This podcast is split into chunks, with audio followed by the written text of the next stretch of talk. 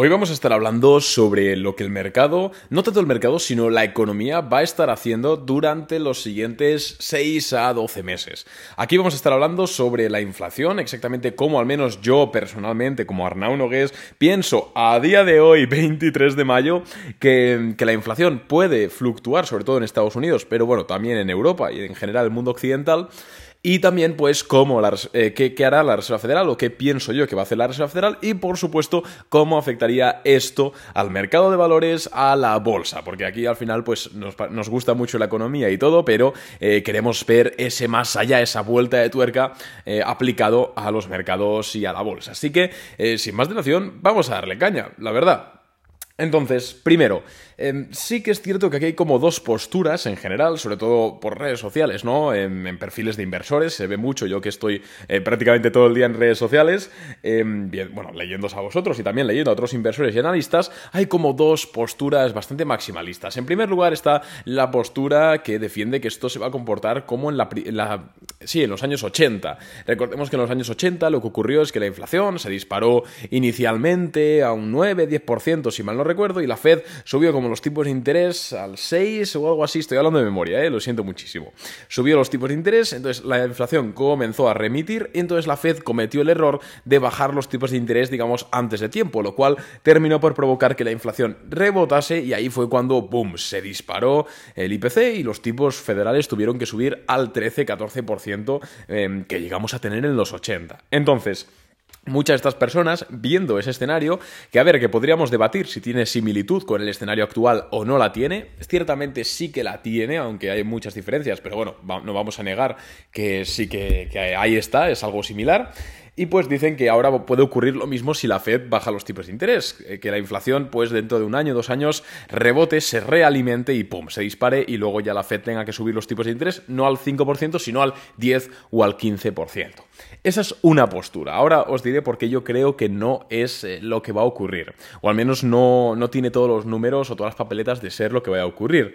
Y en segundo lugar tenemos la postura de que piensa que la inflación se va a ir reduciendo paulatinamente, como hemos visto en los últimos 12 meses, hasta llegar a un objetivo entre el 2 y el 3%, donde la Fed pues va a acompañar también con una progresiva bajada de tipos de interés a la baja para ir estimulando también la economía, ya que pues recordemos que la estructura económica actual depende mucho de la deuda, las empresas dependen del crédito para para financiarse, para funcionar y además, pues seguramente cuando la inflación llegue a ese 2-3%, pues la economía americana ya estará en recesión, el empleo habrá remitido, entonces pues necesitaremos, digamos, un, eh, un ajuste. Bueno, un ajuste no, esteroides, vamos a decirlo así. Vale, eh, primeramente, yo soy de los que piensan de que la inflación va a bajar y bastante entre los próximos 6 y 12 meses. Y os explico. Em, de hecho, yo creo que ahora mismo estamos en un periodo desinflacionario bastante interesante y del cual se habla poco. Recordemos que ahora mismo eh, estamos viendo, ya no hablo de la caída del IPC, que eso es al final pues eh, va un poquito retrasado, vamos a decirlo así, sino que hablo de que, fijaros, están los tipos de interés en máximos de los últimos 40 años al 5,25%. Estoy hablando de Estados Unidos. Tipos de interés al 5,25%. Bien. Tensionamiento crediticio como no se había visto desde la crisis del 2008. ¿Por qué? Porque los bancos han quebrado por tener balances que no eran atractivos, entonces pues ahora no están concediendo crédito a nadie o están poniendo unas condiciones muy extremas para conceder crédito. Lo cual recordemos que el tensionamiento del crédito, esto de que los bancos no den crédito a todo el mundo, es una de las cosas que más presiona a la baja la inflación, incluso más que la subida de tipos de interés. Entonces, este es un segundo argumento muy fuerte. Y luego tenemos que tener en cuenta que si echamos un vistazo al precio de la mayoría de materias primas y también al petróleo y al gas, pero sobre todo materias primas como por ejemplo la madera, vemos que están en mínimos de hace un porrón de años. ¿Qué pasa con esto? Lo que pasa con esto es que estamos viendo cómo otras em, las empresas industriales que, necesitan acero pues para fabricar sus, pues, pues sus, cosas, ¿no? Ya sea maquinaria, estructuras, lo que sea. Las empresas también, las constructoras de home building, ¿por qué están en máximos ahora mismo las empresas de home building? Coño, pues porque la madera, el acero, el cemento está súper barato, entonces sus márgenes se han expandido de nuevo. Es por eso que están en máximos históricos. Entonces, tenemos, recapitulando, unos tipos de interés que presionan a la baja la inflación al 5,25%. Bien, tenemos un tensionamiento del crédito bastante, bastante fuerte que presiona a la baja la inflación. Bien, y tenemos un precio de los principales materiales para construir y para producir más bajos de los últimos 10 años, quitando el momento del COVID que tuvimos en ese momento, que fue un susto, pero de los últimos 10 años. ¿Qué pasa con esto? Oye, pues que las empresas que realizan, eh, las empresas que crean casas, las empresas que crean maquinaria, productos, van a poder ajustar el precio de sus ítems, de sus productos finales, porque han expandido los márgenes debido a que les ha caído el precio de la materia prima. Y dirás, vale Arnau, pero una empresa, si de repente se le aumenta el margen, no va a bajar el precio, no son tontos. Claro, aquí entra todo lo del tensionamiento de crédito, aquí entran los tipos de interés altos, que lo que hacen es que la gente al final pues la echen de su trabajo, gane menos, tenga que dedicar más dinero al pago de su hipoteca variable, entonces el consumidor, la persona, pues tiene menos renta disponible para gastar. Entonces, por una curva de oferta y demanda, si cada vez se demanda menos, perdón, eh, si se demanda lo mismo a un menor precio y la empresa puede producir con el mismo beneficio a ese menor precio, va a bajar. Es ahí donde yo personalmente creo que, que, estamos, bueno, que estamos inmersos en un proceso de deflación bastante importante del que poco se habla. Entonces, eh, me vas a decir, vale, Arnau, me has dicho antes que no estamos en un periodo como los años 80, explícame por qué. En primer lugar, tenemos que entender que la crisis de los años 80, de la subida de tipos de, inflación, etc., eh, está muy, muy arraigada a lo que es la crisis del petróleo, los embargos petroleros, frutos de la guerra del Yom Kippur, etc. Primero que ahora mismo no hay esa tensión eh, que había en los años 70, 80 en Estados Unidos, porque recordemos que pues, Estados Unidos se puso a hacer guerras a diestro y siniestro, Vietnam, la Yom Kippur, etc. Entonces no hay ahora mismo ese tensionamiento, ¿vale? Es cierto que está Ucrania con Rusia, que también es un país muy exportador de materias primas, pero no es lo mismo y no afecta a Estados Unidos tanto. Entonces, eh, eso por un lado. Por otro lado, Ahora mismo en Estados Unidos eh, tiene una economía que es muy distinta a la que tenía en los años 80. En los años 80, como hemos dicho, la economía, el crecimiento económico no estaba tan basado en deuda, por lo cual subir los tipos de interés al 15%, por supuestísimo que lastraba la economía, por supuestísimo que te llevaba a una crisis, pero no te, llegaba, no te llevaba a, a que pete el sistema. Ahora mismo, subir los tipos de interés al 10-15% hace que pete el sistema, así que eso está absolutamente descontado. Y luego tenemos que tener en cuenta que lo mismo, de nuevo, la estructura productiva es distinta. El IPC no tiene la misma composición en los 80 que ahora. Ahora mismo hay mucha más eh, composición de pues, temas tecnológicos. Recordemos también que la tecnología en sí es deflacionaria. Ahora mismo, pues lo, que hemos dicho, la, gran parte de la estructura eh, productiva de un país y de consumo es digital, es tecnológica, lo cual pues, eh, supone una deflación nominal comparándola con los años 80. Entonces, no es lo mismo, en resumen. Entonces, yo personalmente lo que creo es que estamos en un momento fuertemente deflacionario. No es que lo diga yo porque me apetece a mí, sino porque además, aparte de que el dato de IPC lleva bajando 11 meses consecutivos en Estados Unidos, recordemos que la Fed de Cleveland, eh, que bueno, pues la sección de la Reserva Federal de Cleveland, que siempre ha solido acertar desde los últimos dos años, dos años y medio, donde el tema este de la inflación ha sido muy importante, la Fed de Cleveland siempre ha sido un indicador adelantado y siempre ha acertado, tanto cuando decía que la inflación iba a salir peor de lo estimado, como cuando salía mejor de lo estimado. Entonces, la Fed de Cleveland eh, dijo el otro día, la semana pasada, que estamos en un proceso deflacionario y que veía la inflación para final de año eh, por debajo del 4%, incluso en el 3,5%. Entonces, ostras, ya empiezan a ser números interesantes. Es cierto que el mayor reto inflacionario ahora mismo es el tema de la inflación subyacente, ¿vale? que es la inflación que está más arraigada en el sistema. Pero es que recordemos que con, las con el tensionamiento de crédito y con las materias primas tan baratas, esa inflación subyacente es muy probable que remita a la baja. Entonces, lo más probable, ¿vale? Y aquí toco madera, porque al final no quiero gafar nada, es que el pico de, inflación ya, ya lo, lo, hayamos visto ya hace en junio del año pasado, ¿vale? Que fue casi un 10% en Estados Unidos. Bien, pero es que también lo más probable es que ya hayamos visto el pico de la subida de intereses en la Reserva Federal. Es posible que los tipos ya no suban más de un 5,25%, que no los veamos más altos a pesar de lo que dijo James Bullard ayer de que tienen que subir los tipos eh, más. Bueno, ese tío está un poco, un poco demente, pero no es porque lo diga yo, sino porque Jerome Powell, el presidente de la Reserva Federal, dijo el viernes pasado que no creía necesario una subida de tipos de interés en junio porque la inflación está avanzando no solo como tenían esperado, sino mejor de lo que tenían esperado. Y realmente, en el momento en que la inflación general esté por debajo de la cifra de tipos federales, ya no tiene sentido mantenerlos tan altos, porque además, insisto, tenemos todo el tema del tensionamiento de crédito, ¿vale? Es que lo repito mucho, parezco un papagayo, lo sé, pero es que es muy importante. Si me permitís una consideración, yo creo que, que, que haya quebrado Silicon Valley Bank que haya quebrado Signature Bank, eh, First Republic Bank, etcétera, y que haya habido esta tensión en los bancos, ha sido una suerte que ha salvado a la Reserva Federal y a Estados Unidos de un problema inflacionario durante cinco años. Pero como han quebrado los bancos, el resto de entidades se han puesto serias, han dicho, ey, ey, ey, no voy a prestar dinero tan fácilmente y eso ha hecho que se enfríe la economía. Gracias a la quiebra de bancos, parece ser que nos hemos salvado, al menos eh, aunque parezca contraintuitivo.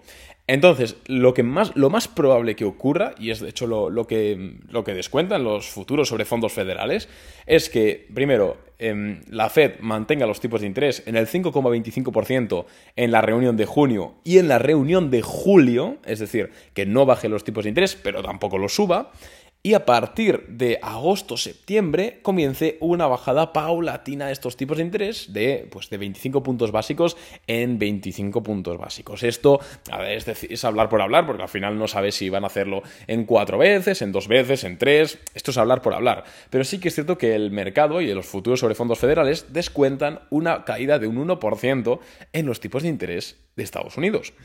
Entonces, vamos a ver qué consecuencias tiene esto para la bolsa. Yo personalmente creo que el día en el cual la Reserva Federal baje los tipos de interés, es decir, no que se descuente que los bajan, que eso ya se descuenta, sino que los baje, yo creo que va a haber una caída en el mercado. Y ahora dirás, ostras, Arnau, ¿qué, qué coño te has bebido? O sea, ¿cómo que si bajan los tipos de interés cae la bolsa? Me explico. Los mercados llevan un mes y pico eh, ya descontando una bajada de 100 puntos básicos en los tipos de interés. Recordemos que ahora mismo eh, lo que reflejan las bolsas no es la economía real. Ahora mismo las bolsas están subiendo y reflejan una caída, pues eso, ¿no? De un 1% en los tipos de interés y una recuperación, etc. O sea, es decir, que se descuenta algo que todavía no se ha llevado a cabo. Por lo cual, por aquello que hemos hablado muchas veces de la teoría del descuento y de que cuando un escenario se descuenta normalmente ocurre lo contrario, cuando en el momento en el cual la Fed decida bajar esos 100 puntos básicos, el mercado tendrá una corrección. Vale, eso yo creo que va a suceder así. Pero luego de esa corrección, que será más pues, por lo que hemos dicho, ¿no? De que ya se, había descontado, etc. Luego de eso, claramente será cada vez, a no ser que ocurra algo extraño X que no conocemos ahora mismo, pero será un buen momento para invertir en bolsa, en renta variable, porque paulatinamente se irán bajando los tipos de interés a medida que la inflación siga bajando. Y lo más probable es que recordemos que toda esta subida de tipos de interés y todo esto que está ocurriendo está generando o va a generar muy posiblemente una recesión en Estados Unidos. No va a ser la gran depresión, las cosas como son, pero sí que será una recesión. Entonces, voy a decir fechas que me voy a inventar ahora mismo. No toméis esto como una realidad absoluta. Pero una vez la, Fed, por ejemplo, ya haya bajado los tipos de interés al 2%, la inflación esté pues en el 2,5%, ahí en el objetivo, eh, en la Fed se encontrará que está la economía estadounidense en una crisis, en una crisis, una recesión. Pues ¿por qué, coño? Pues porque has tenido un año los tipos de interés subidos y con tensionamiento de crédito. Malo sería que no hubiese recesión. Entonces, ¿qué hará el gobierno estadounidense? Y además, teniendo en cuenta de que en 2024 finales hay elecciones, ¿Qué hará? Pues lo que ha hecho desde la crisis de 2008 imprimir dinero, hacer una QE, una quantitative easing, ampliar el balance de la Fed, inyectar liquidez al mercado y ya sabéis que 3 de cada 4 dólares que se imprimen en Estados Unidos se quedan en Wall Street. Entonces, en ese momento de que los tipos de interés hayan bajado, de que la economía estadounidense esté en recesión, de que la inflación ya esté más o menos entre el 2 y el 3%, y la Fed Em, bueno, es muy probable que la Fed haga una QE, que inyecte liquidez en la economía. Y si hace eso, el mercado eh, entra en un nuevo mercado alcista y un bull run y muy similar a lo que hemos visto en 2016, 2017, 2018, 2020, 2021, etc. Es mi opinión, es lo que creo que va a pasar. De aquí, de lo hecho, de lo dicho al hecho hay un trecho, ya se dice el dicho en mi pueblo. Pero es algo que la verdad es que personalmente me hace bastante, bastante sentido. Por supuesto, no será lineal, o sea, no soy Nostradamus, ni pretendo serlo. Al final también recomiendo nunca, nunca, nunca operar en base a opiniones. Es decir, esta es mi opinión, pero yo lo que no voy a hacer ahora es empezar a comprar, yo qué sé, pues empresas growth como un borracho. ¿Por qué no? Porque nunca hay que operar en base a opiniones, sino que hay que operar en base a hechos. Y esto es lo que haremos y hacemos en Boring Capital, ¿vale? Nosotros no operamos porque crea que va a pasar X, sino porque vemos que X ha ocurrido, entonces eh, es muy probable Y, ¿vale? Importante. Es que a veces si tomamos decisiones de que hoy no, es que yo creo que la bolsa va a bajar y te pones corto y luego resulta que sube y te quedas vendido y, frustración y mierdas. Así que nunca hay que operar en base a, opiniones. Tener una opinión es algo que está bien, es algo que, bueno, pues te puede guiar, te puede dar un poco de contexto, pero bajo ningún punto, eh, bajo ningún concepto debe ser tu argumento. ¿Vale? De inversión. Siempre basa tus inversiones en lo que está ocurriendo de forma tangible, los crecimientos que ya han ocurrido en una empresa, la figura técnica que estás viendo ahora mismo en una empresa, el volumen que has visto que está entrando institucionales, nunca lo que crees que va a pasar. Importante, porque es que si no, a veces ganarás dinero y a veces palmarás. Y cuando palmes, te aseguro yo, por experiencia, que vas a palmar más de lo que ganes.